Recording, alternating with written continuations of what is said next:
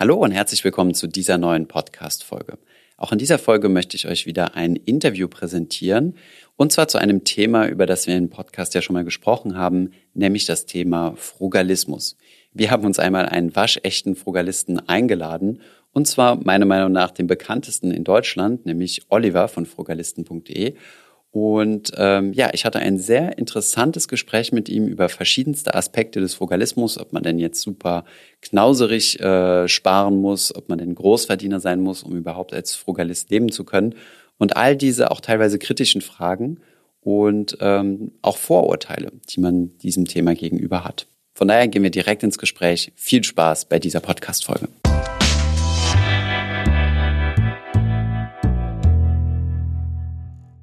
Hi Olli, freut mich, dass wir endlich mal sprechen können, auch wenn ähm, leider nicht persönlich, sondern Corona-bedingt äh, über Hangout, aber wir werden das Beste draus machen. Genau, ist ja auch cool, dass das funktioniert so alles mit der Technik. Heutzutage kann man ja auch so ein Interview von ferne machen, ne? Schauen wir mal, genau. Du bist bekannt, äh, beziehungsweise du hast die Website frugalisten.de oder frugalist.de, richtig? Frugalisten.de, genau. genau. Frugalisten.de. Ähm, Vielleicht gibst du uns auch mal eine ganz kurze Definition, weil ich so das Gefühl habe, dass jeder das Ganze so ein bisschen anders definiert. Ähm, Frugalist, Minimalist und jeder, jeder interpretiert das ein bisschen anders. Vielleicht gibst du uns einfach mal eine Definition, was das für dich bedeutet, Frugalismus. Also für mich ist Frugalismus eine Lebensphilosophie und ja. das Ziel des Ganzen ist, ähm, ein möglichst erfülltes Leben zu führen. Ähm, also ich möchte möglichst viel aus meinem Leben machen, weil ich ja nur einmal irgendwie die Chance habe, hier auf dem Planeten äh, 80 Jahre oder so, wenn ich Glück habe, mhm. ähm, was zu starten. Und ähm, ja, ich möchte eben nicht mein ganzes Leben fremdbestimmt Dinge machen müssen, äh, nur um Geld zu verdienen, sondern ich möchte aufregende Sachen erleben, mich ständig weiterentwickeln, Neues lernen.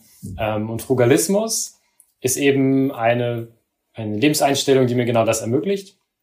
Und eine wesentliche Komponente davon ist eben der effiziente und bewusste Umgang mit Geld mhm. weil mir eben dieser Umgang äh, mit Geld, dieser bewusste Umgang mit Geld, ähm, die Freiheit ermöglicht, tun und lassen zu können, was ich möchte und meine Zeit mit dem zu verbringen, was, mir, was mich weiterbringt, was mir Spaß macht und nicht in einem Job arbeiten muss, der mich nicht erfüllt und den ich eigentlich nur zum Geld verdienen machen muss. Okay, das heißt, der erste Teil von deiner Antwort war ja schon sehr philosophisch. Ich habe mich schon gefragt, wann das, äh, wann das Geldthema kommt, aber äh, es kam dann tatsächlich auch.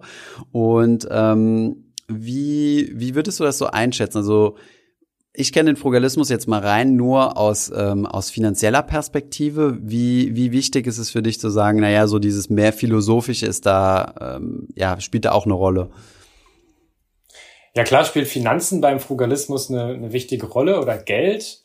Ähm, mhm. aber oft wird ja Frugalismus so sehr als Sparen äh, verstanden oder dass es eigentlich sich nur ums Geld dreht. Aber ähm, je mehr man sich mit Frugalismus beschäftigt, desto mehr merkt man, dass Geld immer mehr in den Hintergrund tritt, weil mhm. ähm, ich begreife eben Geld als Werkzeug, als Mittel zum Zweck, um ja mir letztendlich Freiheit zu kaufen und mir Wahlmöglichkeiten im Leben zu kaufen. Ähm, und wenn ich das habe ähm, und wenn ich mein Leben sozusagen darauf ausgerichtet habe, ähm, dann stellen sich immer mehr andere Fragen. Also wie kann ich eigentlich ein glückliches Leben führen? Und man stellt halt fest, dass diese Frage viel schwieriger zu beantworten ist, als wie kann ich mehr Geld verdienen oder wie kann ich mehr Geld sparen. Also Geld ist so als Werkzeug eigentlich relativ leicht handelbar, aber so die großen Fragen des Lebens ähm, treten dann immer mehr in den Vordergrund. Und meine Erfahrung ist, je länger man sich mit Frugalismus beschäftigt, desto mehr geht es eigentlich mehr so um Lifestyle-Design, um Fragen der Lebensführung, ähm, wie führe ich eine glückliche Beziehung, ähm, was ist eigentlich eine erfüllende Arbeit, was macht mir eigentlich Spaß, was bringt mir, was macht mich glücklich, was bringt mir Freude, ähm, wie ernähre ich mich gesund, wie treibe ich Sport, ähm, dass ich lange fit bleibe. Und Geld ist dann vielleicht noch so ein Aspekt unter mhm. vielen, aber ähm, ja, tritt mit der Zeit eben immer mehr und mehr in den Hintergrund. Okay. Ähm, bleiben wir mal beim finanziellen Aspekt trotzdem, auch wenn es äh, schon vielleicht etwas weniger wichtig für dich geworden ist. Ähm, und zwar beim Begriff finanzielle Freiheit. Das geht ja häufig mit dem Thema Frugalismus einher. Und so wie ich das zumindest verstanden habe, ist es ja häufig so das Ultimumziel, in Anführungszeichen, finanziell frei zu werden bis zu einem gewissen Alter. Also das heißt, man lebt äh, sparsam bis zu einem gewissen Alter, um dann möglichst finanziell frei zu sein und ja noch weiter arbeiten zu können oder nicht. Richtig? Genau. Oder wobei, wie, wie, wie, wie sehr spielt das Thema finanzielle Freiheit äh, beim Frugalismus eine Rolle?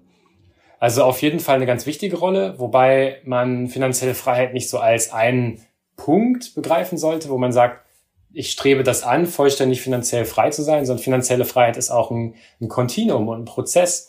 Ähm, also ich ordne nicht alles in meinem Leben diesem Ziel unter, irgendwann ausgesorgt zu haben und in Rente gehen zu können, sondern ich versuche eben durch geschickten Umgang mit Geld äh, mir immer mehr Freiheit in mein Leben zu integrieren.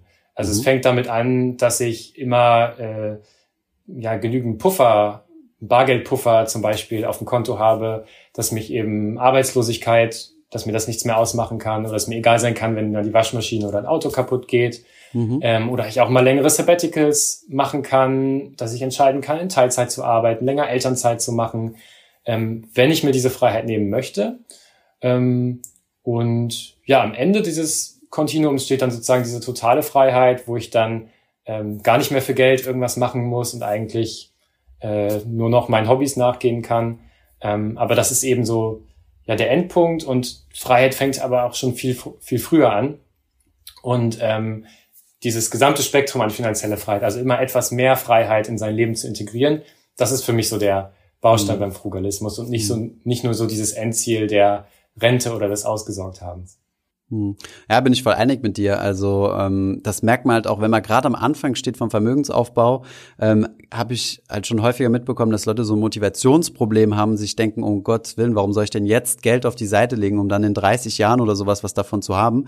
Aber das ist eine falsche Denkweise, weil de facto äh, gewinnst du ja auch schon, wie du gesagt hast, ne, an Freiheit dadurch, dass du ein gewisses Kapitalpolster hast. Erst kleine Freiheiten, kein Dispo mehr nehmen zu müssen, dann größere mhm. Freiheiten, dir auch mal was richtig Tolles gönnen zu können wenn du möchtest, ohne dass es jetzt dein Kapitalstock auffrisst. Ähm, dann ähm, die Unabhängigkeit äh, von der deutschen Rentenversicherung und so weiter. Das ist also so wie so ein Computerspiel. Das ist nicht, äh, du bist direkt beim Endgegner, sondern so ein Level nach dem anderen. Genau, okay. und das habe ich auch in meiner eigenen Erfahrung so gemerkt. Also ähm, ich habe die ersten zwei Jahre in meiner Karriere, also mit 27 habe ich angefangen zu arbeiten als Softwareentwickler. Ich habe vorher Medieninformatik studiert und habe zwei Jahre Vollzeit gearbeitet, nebenbei noch ein kleines Nebengewerbe aufgebaut und habe nach den zwei Jahren festgestellt, dass es das ganz schön viel war. Also ich habe sehr viel gearbeitet, ich hatte auch noch einen langen Arbeitsweg und hatte eigentlich wenig Freizeit, eben nur noch abends und am Wochenende, wo ich dann zum Beispiel den Blog geschrieben habe. Ähm, und das war so sehr einengend. Und dann habe ich nach den zwei Jahren beschlossen, dass ich meine äh, Hauptstelle, also meine Angestellten-Tätigkeit auf 60 Prozent reduziere, habe mir dann eine Teilzeitstelle oh wow. gesucht und ähm, nebenbei noch so ein bisschen mein Nebengewerbe weiter ausgebaut. Aber ich wusste eben nicht, ob das läuft. Und ich habe tatsächlich auch die ersten zwei Jahre wenig verdient mit dem, mhm. mit dem Nebenjob. Ähm, aber es machte eben nichts, weil dadurch, dass ich geringe Ausgaben hatte und auch schon ähm, ein gutes Vermögen angespart hatte, zu dem Zeitpunkt so 70, 80.000 mhm. ähm, Euro, ähm, hatte ich eben diese Freiheit, einfach mal meinen Job reduzieren zu können und schauen, zu schauen, äh, wo komme ich mit der Selbstständigkeit hin, wird das was, wird das vielleicht nichts, ein paar Dinge ausprobieren zu können. Und diese finanzielle Freiheit ist eigentlich die, ähm, um die es auch beim Frugalismus geht, ähm, eben die Freiheit zu haben, dass äh, ich nicht mein Leben meinen Finanzen unterordnen muss, sondern die Finanzen sich nach dem Leben richten können. Ich mein mhm. Leben so leben kann, wie ich es möchte, ohne dass Geld eine entscheidende Rolle dabei spielen muss. Okay. Jetzt hast du aber gesagt, ähm, das Thema finanziell Freiheit ist so das Ultimumziel. Also es ist nicht so schwarz oder weiß. Also du bist nicht entweder finanziell frei oder nicht, sondern es ist so eine, du, du entwickelst dich langsam so dahin. Ähm, für wann hast du dir das Erreichen dieses Ultimumziels äh, gesetzt, also das Ziel gesetzt? Du hast ja auch einen finanziellen Freiheitsrechner, mit dem man das auf deiner Website gut äh, für sich berechnen kann.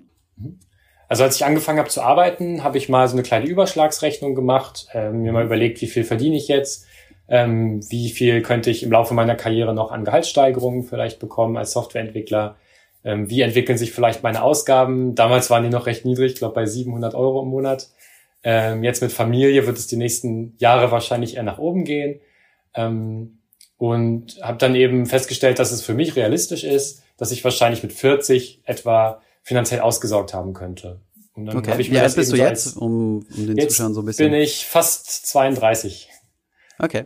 Das heißt, du hast noch acht Jahre vor dir und dann ist das Ziel, die, die Freiheit erreicht zu haben quasi.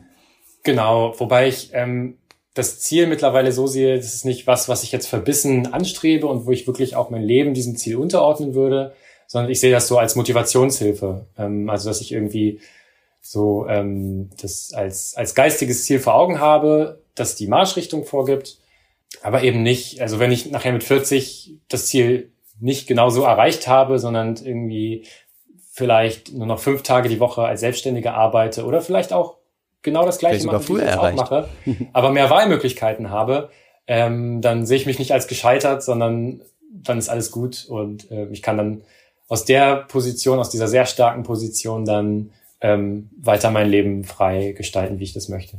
Okay.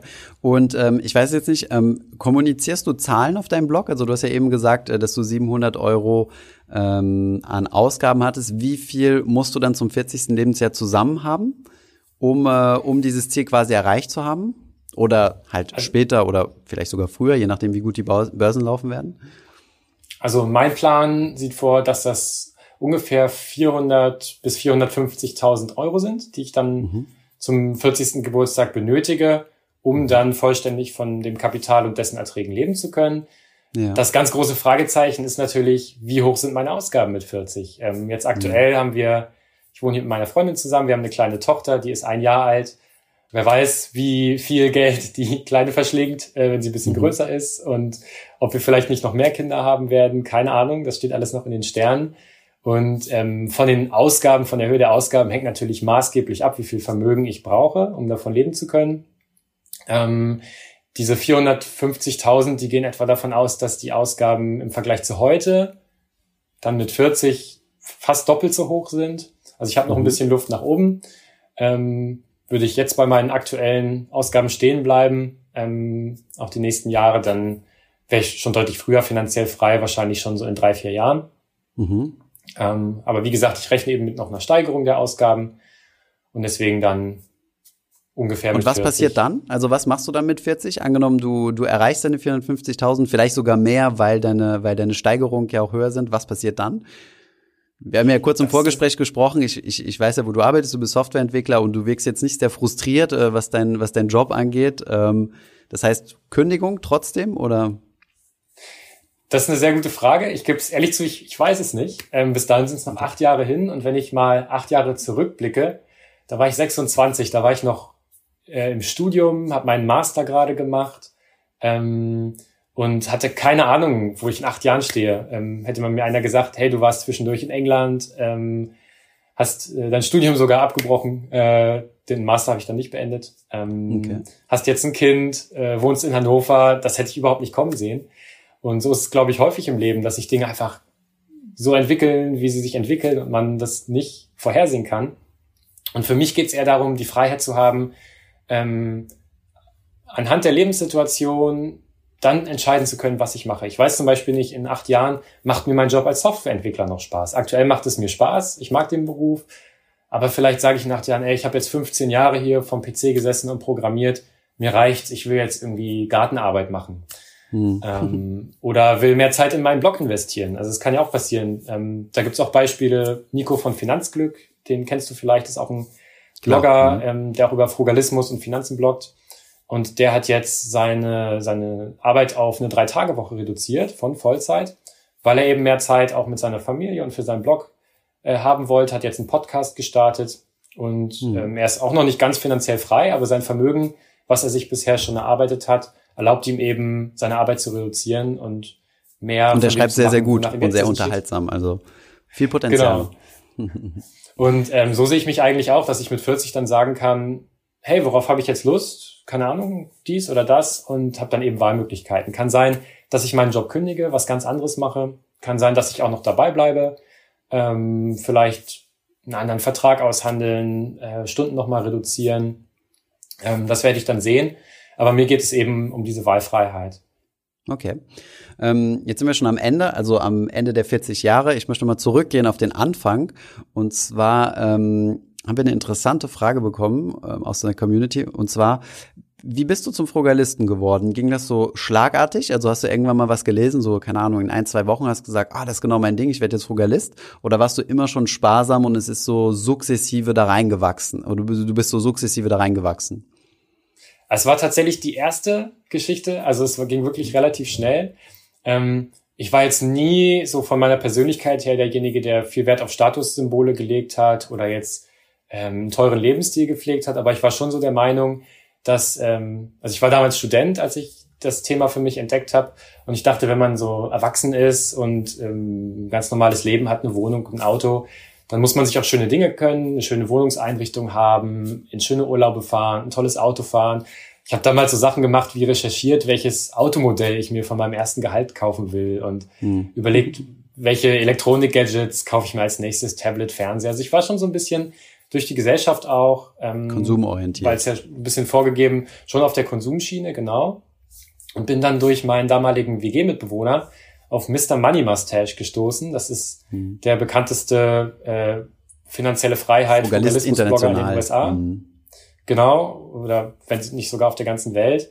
Und ähm, als ich das gelesen habe, habe ich plötzlich gemerkt, okay, dass diese ganze Konsumschiene, das ist Quatsch. Und ähm, dieser Lebensstil, dieser, dieser frugalistische Lebensstil, das ist eigentlich das, was für mich genau das Richtige ist und das, was ich verfolgen will. Und dann habe ich angefangen, ein Haushaltsbuch zu führen, habe damals erst äh, oder habe seitdem durchgehend meine Ausgaben getrackt, also wirklich alles aufgeschrieben, was rein und raus geht.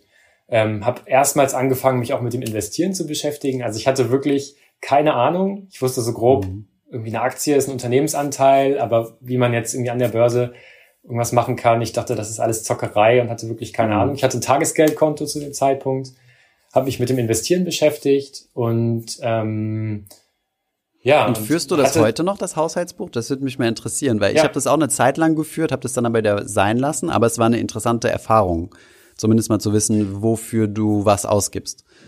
Genau, also ich, ähm, ich finde, es klingt von außen immer so ein bisschen komisch, so ein bisschen knauserig, so ein Haushaltsbuch mhm. zu führen. Ähm, aber mir geht es gar nicht darum, mich dabei irgendwie so selber zu kontrollieren oder mir ein Budget aufzuzwingen. Ähm, das darf man nicht verwechseln, Haushaltsbuch und Budget, weil ich habe mhm. kein Budget. Also ich sage nicht, diesen Monat darf ich nur 300 Euro für Spaß ausgeben. Und wenn die 300 Euro verbraucht sind, dann habe ich keinen Spaß mehr bis zum 31. Mhm. Ähm, also ich kaufe mir auch von meinem Geld alles, wo ich das Gefühl habe, das bereichert mein Leben und das fügt irgendwas Positives zu meinem Lebensglück hinzu. Ähm, und das schreibe ich einfach auf. Und für mich ist es eher so eine Art Achtsamkeitsübung, am Ende des Monats einmal rüberzuschauen, wie viel habe ich so ausgegeben für was. Nur einmal so drei Minuten, dass man so ein Gefühl dafür hat. Und ähm, ja, es ist wie so eine Art Tagebuch führen oder so könnte man sagen. Also dass man sich selbst nochmal so ein bisschen ähm, beschäftigt mit seinen Finanzströmen und ein bisschen so ein Bewusstsein dafür aufrechterhält. Und um mehr geht okay. es eigentlich gar nicht. Okay. Wie setzt sich das jetzt konkret, äh, das Thema Frugalismus in deinem, in deinem Lifestyle um? Also was, äh, was macht ein Frugalist anders als ähm, ein in Anführungszeichen normaler Mensch? Oder ja. Ich glaube, der Kern dabei ist, dass man als Frugalist versucht, Dinge, ähm, Ziele anders zu lösen, anders zu erreichen als mit Geld. Mhm. Ähm, also gerade in unserer Gesellschaft ist es ja sehr verbreitet, wenn man ein Problem hat oder wenn man irgendwie denkt, ich will mal was Neues erleben oder ich will irgendwie ein Ziel erreichen, dass man versucht, es mit Geld zu lösen, sich was Neues zu kaufen, äh, die Wohnung zu renovieren, äh, neues Hobby, sich erstmal die Ausrüstung zu kaufen, in Urlaub zu fahren.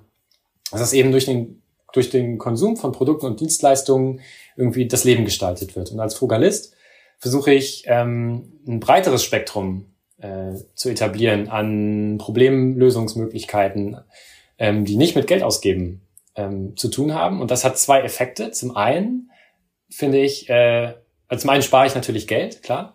Und zum anderen lebe ich aber auch erfüllter, weil ich einfach mehr erlebe, weil es ähm, weil ich meinen Horizont dabei auch erweitere. Also. Einfaches das Beispiel. klingt widersprüchlich an sich. Ne? Also wenn du weniger weniger ausgibst, zum Beispiel durch Reisen, ja, also ich habe zum Beispiel mhm. ein, äh, ein, hohes Reisebudget. Ähm, wenn ich das jetzt streichen würde, würde ich behaupten, dass ich weniger erlebe. Ja, beim Reisen ist vielleicht ein gutes Beispiel. Da könnte man ja schauen, ähm, ich kann ja auf verschiedene Art und Weisen reisen. Ich kann die Pauschalreise buchen in irgendein Hotel, wo ich fünf Sterne Menü bekomme und ein Luxuszimmer habe. Ich kann aber auch Slow Travel machen, wo ich mit dem Rucksack bewaffnet irgendwie trampe und äh, irgendwo Couchsurfing betreibe. Das kostet fast nichts, ne? je nachdem auch in welchen Ländern man unterwegs ist. Ähm, oder zumindest ist es auf jeden Fall deutlich günstiger als die Fünf-Sterne-Reise. Und ich würde behaupten, wenn man reist, nicht weil man irgendwie Luxus genießen will, sondern weil man seinen Horizont erweitern will, weil man Land und Leute kennenlernen will, dann ist es dieses Slow Travel ähm, die bessere Möglichkeit. Mhm, ähm, okay. Und das Sparen von Geld ist eigentlich dann eher so ein positiver Nebeneffekt. Ähm, also häufig finde ich oder habe ich festgestellt, dass die Möglichkeiten, wo man versucht, irgendwas mit wenig Geld zu erreichen, ähm, oft die sind, wo man mehr lernt, wo man mehr Lebensglück draus zieht, als das, wo man einfach Geld auf das Problem oder auf die Sache wirft. So, so ein bisschen die Kreativität äh, fördert auch, weil du, weil du Zum Beispiel, genau. über andere Wege nachdenken musst als über den einfachsten. Mhm. Ganz genau. Also dass du versuchst, kreative Lösungen zu finden, zu improvisieren. Ähm, was ich zum Beispiel mache, wenn irgendwo mal was kaputt geht, irgendein Haushaltsgerät. Das erste, was ich nehme, mache, ist erstmal, ich nehme einen Schraubenzieher und schraube das Ding erstmal auf und versuche was drüber zu lernen.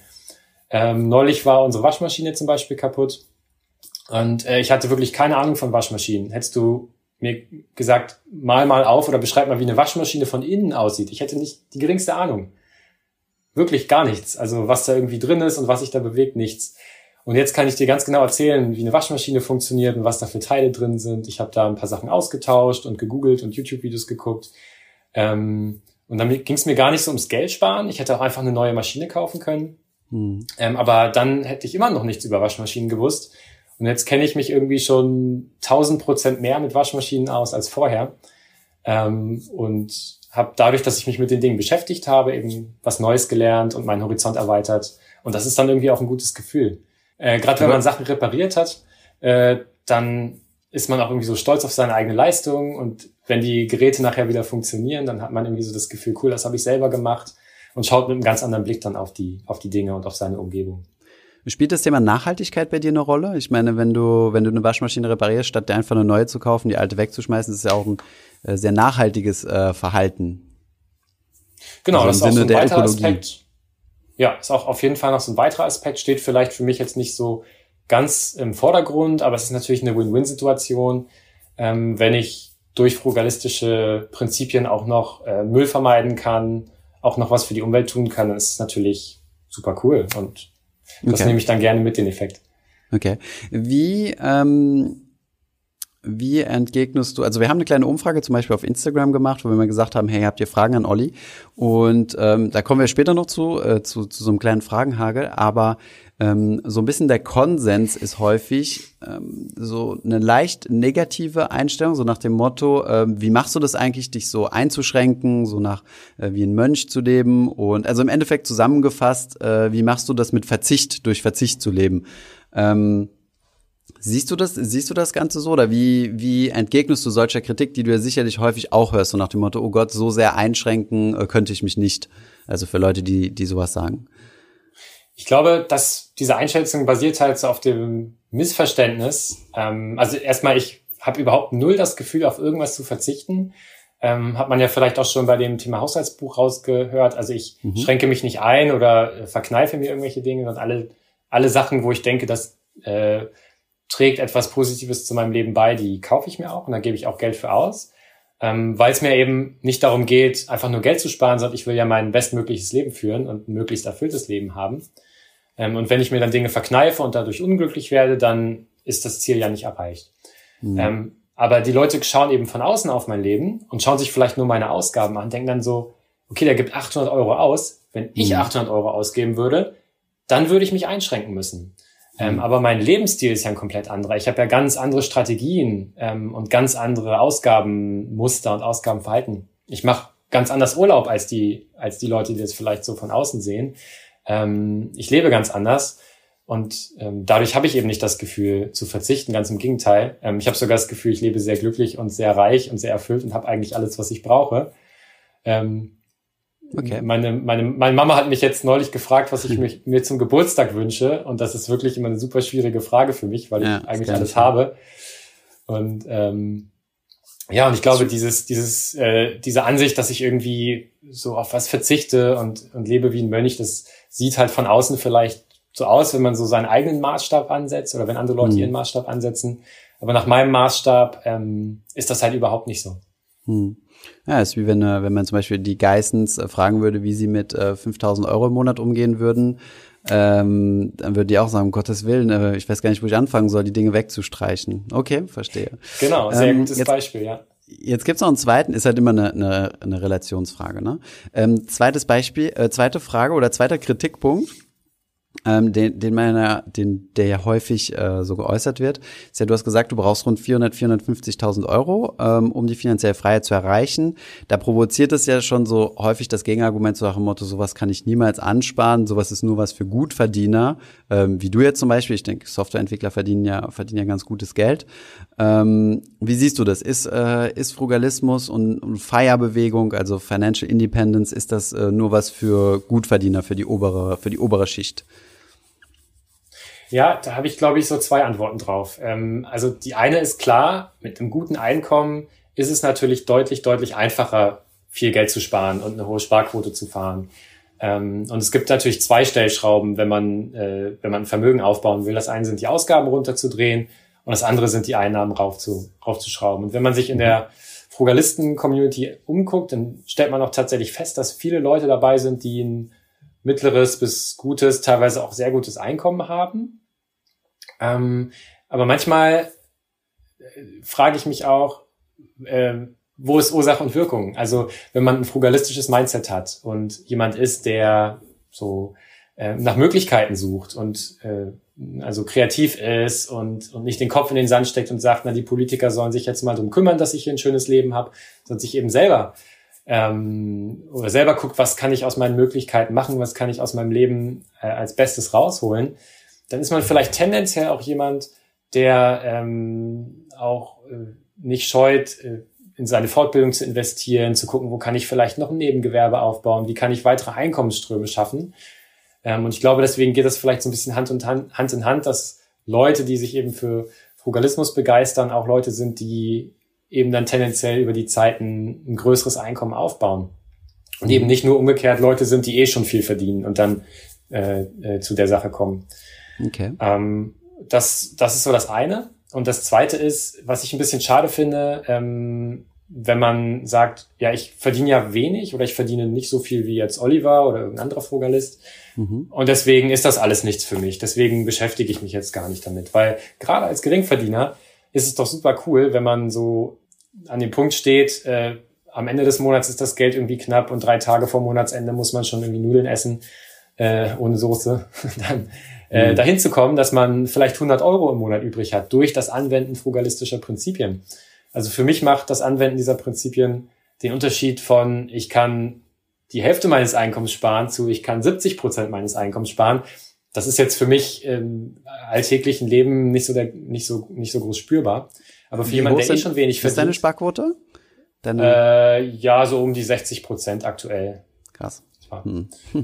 Und für jemanden, der wo das Geld eh schon eine rare Ressource ist, weil er, er oder sie weniger Einkommen hat, sind natürlich Sparprinzipien noch viel wertvoller, ne? wenn man am Ende des Monats dann dadurch vielleicht ähm, etwas mehr finanzielle Freiheit im Kleinen schaffen kann. Hm. Prozentual ist es natürlich mehr, ne? Also ähm, wenn du, wenn du keine Ahnung, ein geringes Einkommen hast und schaffst, äh, 100 Euro zu sparen oder weniger auszugeben, dann ist das prozentual auf dein Einkommen gerechnet natürlich viel mehr. Okay. Absolut. Gibt es dann Vermögens auch beim Vermögensaufbau, nur kurz, ähm, finde ich, dass der, die ersten Euros, die man spart, ja viel wichtiger sind als die letzten. Also wenn ich die ersten 5000 Euro, die ich spare, äh, die bringen mir schon so viel Freiheit, die über, ähm, erlauben mir irgendwie ein paar Monate ohne Einkommen zu überbrücken, mich selbstständig zu machen, äh, Risiken einzugehen. Also ermöglichen mir schon sehr, sehr viel konkrete Freiheit, konkrete Optionen im Leben. Wenn ich schon 400.000 habe und dann auf 405.000 Euro komme, das macht ja fast keinen Unterschied. Mhm. Ähm, also diese ersten Euros, die man vielleicht in, in, auch mit einem kleinen Einkommen ansparen kann, ähm, die sind ja viel wichtiger für, für die mhm. finanzielle Freiheit. Stimmt. Sinne. Gibt es denn was, wo du dir, ähm, wo du dir wirklich was gönnst, also auch äh, was ein bisschen was kostet ähm, und äh, wo du überhaupt nicht aufs, aufs Budget achtest? äh, wo ich gar nicht aufs Budget achte, glaube ich nicht, weil ich gucke immer, wie kann ich irgendwie äh, meine Ziele am günstigsten erreichen oder okay. äh, vielleicht das beste Preis-Leistungs-Verhältnis bekommen oder so. Mhm. Ähm, wo ich aber nicht ganz so aufs Geld schiele, ähm, sind meine Hobbys, wo ich wirklich äh, weiß, da ziehe ich auch Lebensglück raus und das ist mir super wichtig. Ähm, allen voran Skateboard fahren, das ist mein, mein liebstes okay. Hobby. Und wenn ich mir jetzt zum Beispiel mal ein neues Skateboard kaufe, habe ich jetzt vor ein paar Wochen gemacht. Okay. Ähm, sonst kaufe ich eigentlich immer alle Sachen gebraucht, irgendwie bei eBay und gucke da auch nicht so drauf, ob das eine bestimmte Marke ist oder so. Aber beim Skateboard Da äh, kaufe ich dann auch mal neue äh, Teile und äh, dann auch vielleicht mal etwas teurere, wenn sie dann eben äh, in der Größe sind, die mir am besten gefällt oder so. Also da gucke ich dann nicht mehr so ganz auf den letzten Euro, weil ich eben weiß, ähm, Skateboardfahren ist einfach für mein, für mein Glück so wichtig und ich ziehe da so viel raus, ähm, dass es egal ist, ob ich da jetzt 100 oder 200 Euro mal für ein neues Skateboard ausgebe. Äh, da kommt es dann nicht drauf an. Und da bin ich da eben auch bereit, ein bisschen mehr auszugeben. Mhm, okay. Interessant. Und gibt es auf der anderen Seite einen Posten, wo du dich besonders einschränkst, wo du sagst, äh, da ziehe ich besonders wenig Glück draus, das reduziere ich auf das absolute Minimum? Hm, da gibt's wahrscheinlich viel, das ist wahrscheinlich fast alles, was man so okay. kaufen kann. äh, weil man kann ja ungeheuer viel kaufen. Also ich könnte jetzt sagen, ähm, ich gebe kein Geld für Porsches aus und äh, für allgemein für Statussymbole gebe ich eigentlich mhm. gar nichts aus. Ähm, das hat zum einen damit zu tun, dass ich das auch nicht brauche, auch beruflich nicht. Kommt ja ein bisschen drauf an, auch in welchem sozialen Umfeld man so unterwegs ist. Mhm. Äh, du hast ja ähm, früher im Investmentbanking-Bereich äh, gearbeitet, wenn man da jetzt im Kapuzenpulli, äh, der vielleicht schon so ein bisschen ausgeleiert ist, zur Arbeit kommt. Ich weiß nicht, ob das, ob man dann so angesehen wurde oder so ernst genommen wurde. Vermutlich ist ähm, du, du würdest dann halt einfach keinen Job bekommen, aber ja, ich meine, das ist halt ein Dresscode, genau. ist ja wie wenn eine, äh, wie wenn ein Koch äh, in der Badehose zur Arbeit geht, das geht ja auch nicht, also ist einfach nicht möglich. genau, wobei manchmal ja auch soziale Aspekte einfach eine Rolle spielen. Ah, ja. ähm, und ich bewege mich nicht in so einem sozialen Umfeld und ähm, brauche also Statussymbole auch nicht für meinen für meinen Erfolg im Leben. Ähm, Wie ist das bei so also, großen Kostenposten? Weil meistens ähm, kostet ja Wohnen besonders viel Geld, also sowohl Wohnen als auch Mobilität. Ähm, sagst ja. du da, oh, da kann man richtig viel rausschlagen, ich schränke mich da ein oder sagst du, nee, Wohnen ist mir wichtig, da gucke ich nicht aufs Budget? Das ist ein sehr guter Punkt, gut, dass du ihn ansprichst. Genau, du hast nämlich recht, Wohnen ist eigentlich für die allermeisten Leute in Deutschland der größte Ausgabenblock. Ja. Ähm, und das zu wissen ist ganz entscheidend, weil wenn ich gucke, wie kann ich eigentlich Geld einsparen und ich versuche irgendwie, na, man kennt ja so diese klassischen Spartipps, irgendwie die, die Glühlampen ausschalten und äh, Backstein in, der Duschgelpackung und noch den Boden auskratzen und mhm. nur ein Blatt Toilettenpapier benutzen. So, wenn man sich das aber mal und da hilft ein Haushaltsbuch total gut, weil wenn man mal so ein Jahr Haushaltsbuch führt und stellt fest, also bei mir ist am Ende irgendwie so eine Zahl wie 10.000 Euro, das sind meine mhm. Ausgaben übers Jahr. Und wenn ich da jetzt ein oder zwei Euro spare, indem ich irgendwie das Licht ein bisschen äh, dimme oder weniger Toilettenpapier verbrauche, habe ich sehr viel Energie rein investiert in dieses Sparen und habe fast nichts gewonnen. Und die großen Posten äh, wie Wohnen oder Mobilität, äh, da hat man aber einen riesen Hebel. Wenn ich es da schaffe, 50 oder 100 Euro im Monat einzusparen, dann habe ich einfach übers Jahr gerechnet auch so viel gewonnen ähm, und kann meine Sparquote massiv steigern. Und vor allem, ohne dass ich mich danach noch anstrengen muss. Also wenn ich zum Beispiel eine kleine Wohnung ziehe, dann muss ich mich ja nicht jeden Monat aufs Neue anstrengen, das Geld für die Miete einzusparen, sondern ich wohne ja in der Wohnung und die Miete geht von meinem Konto ab. Ich muss also nichts machen und spare Geld. Hm. Ähm, und für mich ist das Thema Wohnen, ähm, ich gehe da so ran, ich überlege nicht, also ich habe den Eindruck, viele Leute in Deutschland, ähm, wenn die sich überlegen, wo sie wohnen wollen oder was, was für eine Wohnung sie mieten oder kaufen wollen, gehen so nach dem Prinzip vor, was können wir uns leisten? Ähm, hm, also auch wenn man, hm. wenn ein Hauskredit aufgenommen wird, viele Familien, die gehen dann zum Finanzierungsberater. Das ist auch die erste Frage, dann, die ja, gestellt wird in den, ähm, auf den, auf den Immobilienplattformen, ne? Emo Scout und Co. Genau, ähm, wie, wie viel, wie viel Kredit kann ich mir leisten bei meinem Einkommen? Was kann ich irgendwie zurückzahlen in 30 Jahren? Und anhand dieser Summe wird dann geguckt, welches Haus können wir uns leisten? Also es wird so nach dem Maximalprinzip gehandelt. Und ich äh, versuche ja einfach mit meinem Geld effizient umzugehen. Also handle ich nach dem Minimalprinzip was nicht bedeutet, dass ich mich einschränken will an Wohnqualität, sondern ich schaue einfach nur, was brauche ich wirklich. Und ich möchte nicht äh, Geld jeden Monat für Quadratmeter Wohnfläche bezahlen, die ich überhaupt nicht nutze oder die ich für Dinge nutze, die mich nicht glücklich machen. Wenn ich äh, ein großes Zimmer mir miete und äh, stelle das nur mit irgendwelchen Sachen voll, die mir nicht, die mich nicht weiterbringen im Leben und die mich nicht glücklich machen, dann ist es rausgeworfenes Geld. Ähm, deswegen schaue ich, wie viel Platz brauche ich wirklich. Ähm, und bei uns konkret sieht das jetzt so aus, wir wohnen hier in Hannover äh, in einer ganz tollen Lage. Also es ist für, für uns auch eher wichtig, äh, wo die Wohnung gelegen ist, was für eine Umgebung hier ist. Wir haben äh, draußen gleich mehrere Spielplätze, das ist ganz toll mit Kind. Ähm, wir haben einen Gemeinschaftsgarten, den wir nutzen können. Äh, ich brauche fünf Minuten mit dem Fahrrad zur Arbeit, das ist ganz wertvoll. Ähm, dafür ist unsere Wohnung nur 46 Quadratmeter groß. Wir wohnen hier mit, also mit kleinem Kind auf zwei Zimmern haben uns aber hier gut eingerichtet und haben nicht das Gefühl, dass uns irgendwie der Platz fehlt, ähm, weil wir eben unsere Wohnung auch effizient eingerichtet haben. Hier stehen keine Möbel rum, die wir nicht brauchen, die wir nicht nutzen. Ähm, also jeder, jeder Quadratmeter ist sozusagen gut genutzt und ähm, dadurch sind wir nicht unglücklich oder haben das Gefühl, äh, beengt zu sein, aber es ist eben auch kein, kein Platz verschwendet. Okay. Und wir zahlen nur äh, 470 Euro Warmmiete. Okay. Mit allem zusammen sind es dann 600 Euro. Also 300 pro Person ungefähr. Das zahle ich weder in Paris noch in Berlin. Also da, ja. Sprechen wir mal über das Investieren vielleicht. Wir haben jetzt ziemlich viel darüber gesprochen, ähm, teilweise wie du dein Einkommen steigerst, aber auch viel, wie du deine Kosten runterbringst. Jetzt gibt's aber noch den dritten Hebel äh, oder den dritte, die dritte Stellschraube zur finanziellen Freiheit ähm, oder zumindest mal Unabhängigkeit, ist ja das Investieren. Von daher meine Frage, wie investierst du? Ja, als ich angefangen habe mit dem ganzen Thema finanzielle Freiheit, Frugalismus, Investieren, war das alles noch ziemlich neu für mich. Ich hatte von Börse, von Investieren keine Ahnung. Ich hatte ein Tagesgeldkonto und äh, ich wusste irgendwie ungefähr, was eine Aktie ist, aber Börse war für mich auch so, ja, das ist irgendwie Zockerei, da muss man Ahnung von haben, dass man da Geld verdienen kann. Ähm, und ich bin dann über einen Bekannten eigentlich an das Thema rangekommen, so mehr oder weniger durch Zufall. Und ähm, Nachhinein jetzt so war das Glück für mich. Das erste Buch, was ich zu dem Thema gelesen habe, war Souverän investieren von Gerd Kommer. Ah, okay. Ähm, und ähm, das hat mich sehr begeistert aus dem Grund, weil es eben ja so eine wissenschaftliche Herangehensweise hat. Und hm. äh, ich mache das eigentlich sonst auch so, wenn es irgendwie ein neues Thema gibt, was sehr komplex ist und wo es viele verschiedene Meinungen gibt und wo irgendwie schwer, wo man schwer durchsteigen kann, was ist denn jetzt eigentlich die Wahrheit und was ist richtig und was falsch und was soll man als Otto Normalverbraucher, der keine Ahnung hat, eigentlich machen finde ich es immer ganz cool, wenn sowas wissenschaftlich fundiert ist, wo man irgendwie weiß, da steckt ein bisschen Forschung drin. Ähm, da haben Leute auch schon mal Sachen analysiert und ähm, das ist nicht nur so irgendwie eine persönliche Meinung Daher von gesagt. jemandem. Hm. Und ähm, dann habe ich auf der Basis eben meine Investmentstrategie aufgebaut und ja, investieren ist ja nicht nur reine Mathematik, sondern auch eben viel Psychologie. Hm. Und ähm, gerade wenn man jetzt irgendwie das Ziel hat, finanzielle Freiheit und über Jahre, über Jahrzehnte Vermögen aufbauen will, finde ich es ganz wichtig, dass man ähm, eine Strategie hat, von der man erstens total überzeugt ist, dass man auch auf jeden Fall zehn Jahre später noch dabei bleibt und auch eine Strategie hat, die man immer wieder überprüfen kann.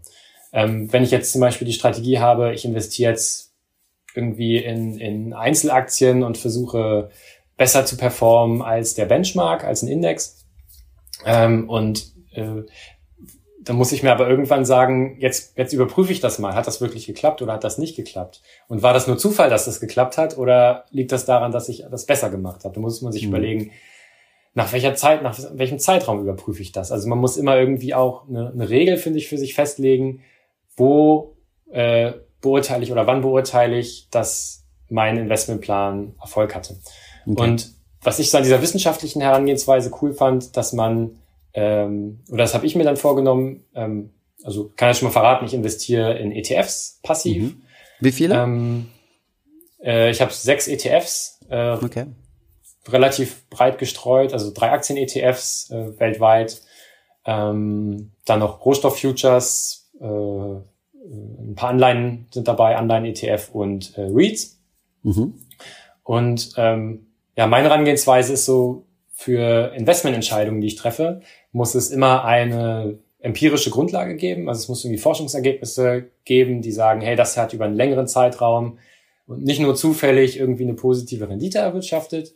Und es muss auch eine sachlogische Begründung geben. Also nicht einfach mhm. nur, ja, das ist irgendwie, ist in den letzten 20 Jahren nach oben gegangen, aber keine Ahnung, vielleicht ist es auch eine Spekulationsblase, sondern es muss auch irgendwie Erklärungsansätze geben, warum ist das so. Also bei Aktien gibt es ja typischerweise die, die Erklärung, ähm, das sind Unternehmensgewinne und man geht ein Risiko ein, wenn man in Aktien investiert und für dieses Risiko gibt es eben eine Prämie und die Rendite ist die Prämie, die ich bekomme. Ähm, und das ist etwas, was ich mir auch mal wieder in, in, ja, in Erinnerung rufen kann, wo ich weiß, auch wenn die Aktien mal fallen oder die ETFs mal fallen im Kurs, ich habe immer noch Unternehmensbeteiligung und ich gehe immer noch diese dieses Risiko ein, kriege also immer noch hoffentlich langfristig diese Prämie. Und das hilft mir einfach dabei zu bleiben. Und ähm, wenn ich irgendwann mal denke, na, ähm, jetzt bin ich mir nicht ganz so sicher, jetzt ging es irgendwie mit den ETFs zehn Jahre bergab, dann kann ich immer schauen, besteht denn eigentlich diese, ähm, dieser Grund, warum ich früher in, angefangen habe, in ETFs zu investieren, nämlich die empirischen Daten und die sachlogische Begründung, existieren die noch? Und wenn man, mhm. wenn ich dann lese, okay, ähm, die Wissenschaft hat halt herausgefunden, ETFs sind total katastrophal, ähm, dann kann ich mir was anderes suchen. Aber wenn ich sehe, okay, die ETFs sind zwar jetzt zehn Jahre gefallen, aber es hat sich grundsätzlich nichts geändert, dann ähm, bleibe ich dabei. Und das hilft mir dann auch eben psychologisch, vielleicht mal eine Durststrecke oder einen Bärenmarkt durchzustehen. Und das ist dann okay. auch so meine Philosophie. Und ähm, wie finanzierst du dann später deine Entnahmen? Das heißt, du willst ja dann mit 40 die finanzielle Freiheit erreicht haben. Investierst du jetzt schon überwiegend in ausschüttende ETFs, also oder auf, anhand von einer Dividendenstrategie oder planst du dann einfach regelmäßige Entnahmen, also Teilverkäufe? Genau, also ich habe ja nicht vor, später mal unbedingt äh, ganz viel Geld zu vererben, sondern ich mhm. möchte ja möglichst auch äh, von dem Geld, was ich jetzt anspare, dann was haben und äh, mhm. meine finanzielle Freiheit später mal genießen können. Und ähm, deswegen möchte ich auch schon innerhalb meines Lebens einen Teil meiner Ersparnisse oder meines Kapitals verbrauchen. Und da mhm. passt eine Dividendenstrategie natürlich nicht so gut rein, weil man da eher nur von den Ausschüttungen lebt und ähm, nicht unbedingt so das äh, ja, Dividendenanleger würden jetzt sagen, das Grundkapital, aber ob das wirklich so Grundkapital ist, darüber lässt sich ja streiten. Mhm. Aber nennen wir es mal so, äh, das Grundkapital. Die Initialinvestition. Äh, mhm. Genau. Mhm. Ähm, und dann kommt für mich eben nur eine Entnahmestrategie in Frage, wo ich dann auch äh, im Alter dann auch den, den Kapitalstock entspare. Mhm, okay, verstehe. Und ähm, uns hat jemand auf Twitch geschrieben, sag mal, ob das, äh, ob das stimmt, dass du jeden, äh, dass du nur alle sechs Monate investierst per Einmalanlage. Also du hast jetzt keinen ETF-Sparplan. Gibt es da einen Grund für? Nee, einen Sparplan, einen Sparplan habe ich nicht. Und der Grund mhm. dafür ist, dass ich sehr unregelmäßige Einnahmen habe. Also durch meine äh, Selbstständigkeit, es gibt mal Monate, da verdiene ich mehr, es gibt Monate, da verdiene ich weniger. Okay. Ähm, mhm. Und auch meine Ausgaben schwanken. Gerade im Sommer sind sie meistens ein bisschen höher, weil wir dann öfter mal in den Urlaub fahren. Und ähm, dann gibt es eben Monate, wo ich wenig zum Investieren übrig habe mhm. und äh, Monate, wo ich dann plötzlich mal 5000 Euro auf einmal investieren kann. Und dazu kommt auch, dass ich natürlich auch Rebalancing betreibe. Also wenn gerade mal der Aktienmarkt fällt, ähm, müsste ich dann eben von meinen Tagesgeldreserven wieder mehr Geld in den Aktienmarkt werfen, in das ETF-Portfolio stecken um wieder auf meine Sollallokation zu kommen, also auf meine äh, festgelegte Aktienquote. Ja. Mhm. Und da müsste ich dann natürlich sehr viel mehr Geld auf einmal investieren, als ich das zum Beispiel in Monaten machen würde, wo die Aktien eher seitwärts laufen oder vielleicht sogar steigen. Und deswegen ähm, würde ein Sparplan, wo ich jeden Monat irgendwie einen festen Betrag investiere, da nicht so gut reinpassen in das Konzept. Okay. Und ähm, ja, deswegen mache ich Einmalanlagen. Ich bin aktuell noch bei OnVista, da gab es ja früher die äh, Free Buys, wo man sehr kostengünstig kaufen konnte mit Einmalkäufen. Ähm, die gibt es mittlerweile für Neukunden nicht mehr, aber ich bin ja eben noch Altkunden, habe also das System noch und dann kann ich eben sehr, sehr kostengünstig auch Einmalanlagen tätigen. Die neuen wolltest du nicht testen, die neuen Broker? So Trade Republic und Co. Ähm, ja, mache ich vielleicht mal in Zukunft. Ähm, mhm. Mal schauen. Also Smart Broker finde ich auch sehr interessant, das Angebot, was die haben. Ähm, mal schauen. Also aktuell ähm, bin ich mit OnVista noch ganz gut bedient. Okay. Ähm, aber wenn die mal ihre, äh, ihre Struktur ändern oder ihr, ihr Preismodell nochmal ändern sollten, dann kann man nochmal gucken. Man sieht halt, es ist immer sehr viel Bewegung auf dem Markt und wenn man heute Derzeit den, richtig viel, den ja, günstigsten stimmt, ja. Broker nimmt, dann gibt es mhm. nächsten Monat schon wieder einen anderen und ähm, in den letzten Jahren habe ich immer so viel Bewegung da gesehen, dass ich fast schon so ein bisschen abgebrüht bin oder äh, hm. da gar nicht mehr so den neuesten, den neuesten Trends hinterherrennen möchte, sondern einfach schaue, alle fünf Jahre vielleicht mal, gibt es da jetzt was wirklich ganz Neues, was deutlich billiger ist als das, was ich jetzt habe vielleicht oder deutlich attraktiveres Angebot ist. Hm, ähm, ja, aber aktuell. Ja. Und wie stehst du zum Thema Immobilien? Du hast gesagt, du investierst in REITs, also Immobilienaktien, das auch über einen ETF? Genau. Okay. Und äh, zu eigenen Immobilien? Also hast du die Frage kaufen oder mieten für dich entschieden oder ist das noch äh, in progress? ähm, zum aktuellen Zeitpunkt ja. Ähm, also ja ist entschieden. Ähm, es gibt ja zwei Möglichkeiten. Einmal die selbstgenutzte Immobilie. Das ist für uns gerade nicht so interessant, weil wir uns im aktuellen Lebensabschnitt sehr viel Flexibilität wünschen. Wir haben ja. jetzt erst gerade ein Kind bekommen. Ähm, mhm. Wer weiß, vielleicht kommen noch mehr Kinder. Wer weiß, wo wir in fünf Jahren leben werden. Vielleicht nicht unbedingt äh, immer in der Stadt oder immer in Hannover. Vielleicht wird sich da noch einiges ändern und da jetzt festzulegen ähm, und eine selbstgenutzte Immobilie zu kaufen, äh, passt einfach nicht so in den Plan. Und ähm, eine Alternative wäre natürlich eine vermietete Immobilie.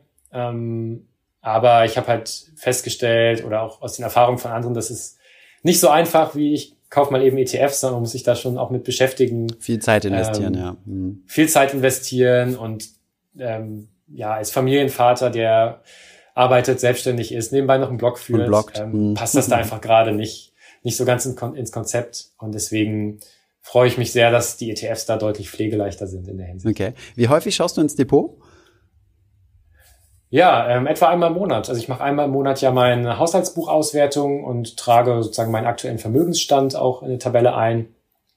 Ähm, und da schaue ich dann ins Depot, wie viel gerade drin ist. Okay. Trage das einmal ein und gut ist. Oder okay. auch wenn ich dann natürlich nachkaufe, dann muss ich natürlich mich auch einloggen.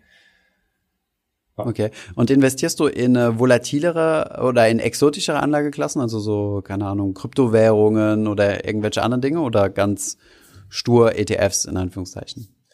Ja, da bin ich aktuell noch sehr faul. Also äh, bisher habe ich tatsächlich nur das ETF-Portfolio. Ich finde so alternative Anlagen auch ganz interessant, so einen kleinen Teil das beizumischen. Ähm, aber es ist eben doch auch Aufwand, den man betreiben muss. Man muss sich beschäftigen. Ähm, selbst wenn man jetzt ein paar Coins kauft, äh, muss man sich erstmal einen Account bei irgendeiner Coinbase äh, oder mhm. irgendeinem, irgendeinem so ein Wallet erstellen. Ähm, dann schauen, wo legt man das an, welche Coins ähm, und dann nimmt man wahrscheinlich nur so einen ganz kleinen Teil seines Portfolios, wenn man nicht super risikofreudig ist, vielleicht fünf Prozent und die Renditechance, die man da hat, die ist natürlich dann aufs Gesamtportfolio betrachtet sehr, sehr klein. Ähm, und da sehe ich aktuell für mich auch nicht so den Aufwand nutzen, Aufwand-Nutzen-Effekt. Und für P2P-Kredite gilt eigentlich das Gleiche. Ähm, da habe ich jetzt auch in den letzten Jahren beobachtet, dass auch viel Bewegung da im Markt ist und sich auch mhm. öfter mal das Risiko dieser Anlageform manifestiert. Ähm, dass äh, da Skandale waren, äh, dass Plattformen pleite gegangen sind, dass die, die Zinssätze da stark gefallen sind auf manchen Plattformen. Ähm, man sieht eben, es ist halt schon immer noch eine sehr, sehr riskante Anlageform. Es, es ist nicht alles so rosa-rot, wie es häufig äh, in diversen Blogs äh, geschrieben wurde, ja.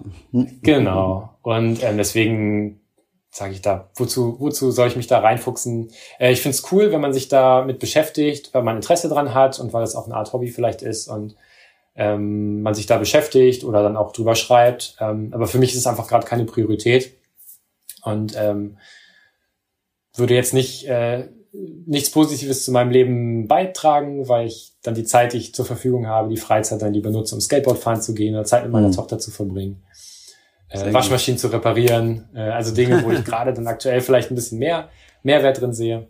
Und deswegen bleibe ich bei meinen ETFs aktuell und ähm, stecke da relativ wenig Zeit rein. Okay, sehr gut. Vielen Dank, Olli, dass du uns äh, einen Einblick in dein, in dein Leben als Frugalist gegeben hast. Wir haben jetzt noch ein paar Fragen, ähm, wir nennen das immer so ein bisschen Fragenhagel, ähm, wo wir auf Instagram, ich kann es dir mal zeigen, hier in die Webcam rein, das ist, oh. das ist die Anzahl der Fragen, die wir gekriegt haben. Also es hört quasi, ich komme aus dem Scrollen nicht mehr raus. Und ähm, ich würde einfach ein paar raussuchen und dir diese Fragen stellen und ähm, du kannst die einfach äh, ja tendenziell eher kürzer beantworten. Bist du bereit? Alles klar, schieß los. Wo sagst du, hier spare ich nicht? ja, wie schon angedeutet, ähm, bei neuen Erlebnissen, Dingen, wo ich was Positives aus meinem Leben äh, ziehe, also zum Beispiel Skateboard fahren, mein liebstes Hobby, oder auch mal einen Segelurlaub, den wir letztes Jahr gemacht haben und dieses Jahr, wo ich wirklich Neues lerne und tolle Erlebnisse generiere. Segeln, da bin ich dann auch bereit, ein bisschen mehr auszugeben. Bin ich, bin ich auch großer Fan, ja. Cool. Äh, okay. Frugale Hacks für tägliches Leben, für das tägliche ähm, Leben. Gibt's da welche? Ja, ich glaube aber mehr so Mindset äh, blödes Mindset Wort, hasse das Wort. Ähm, Mindset Hacks, also ich glaube, so eine, der wichtigste Hack ist eigentlich so eine, eine positive Lebenseinstellung zu pflegen. Und ähm, man sagt ja auch, Glück lässt sich nicht von externen Dingen herstellen, sondern kommt eher von innen.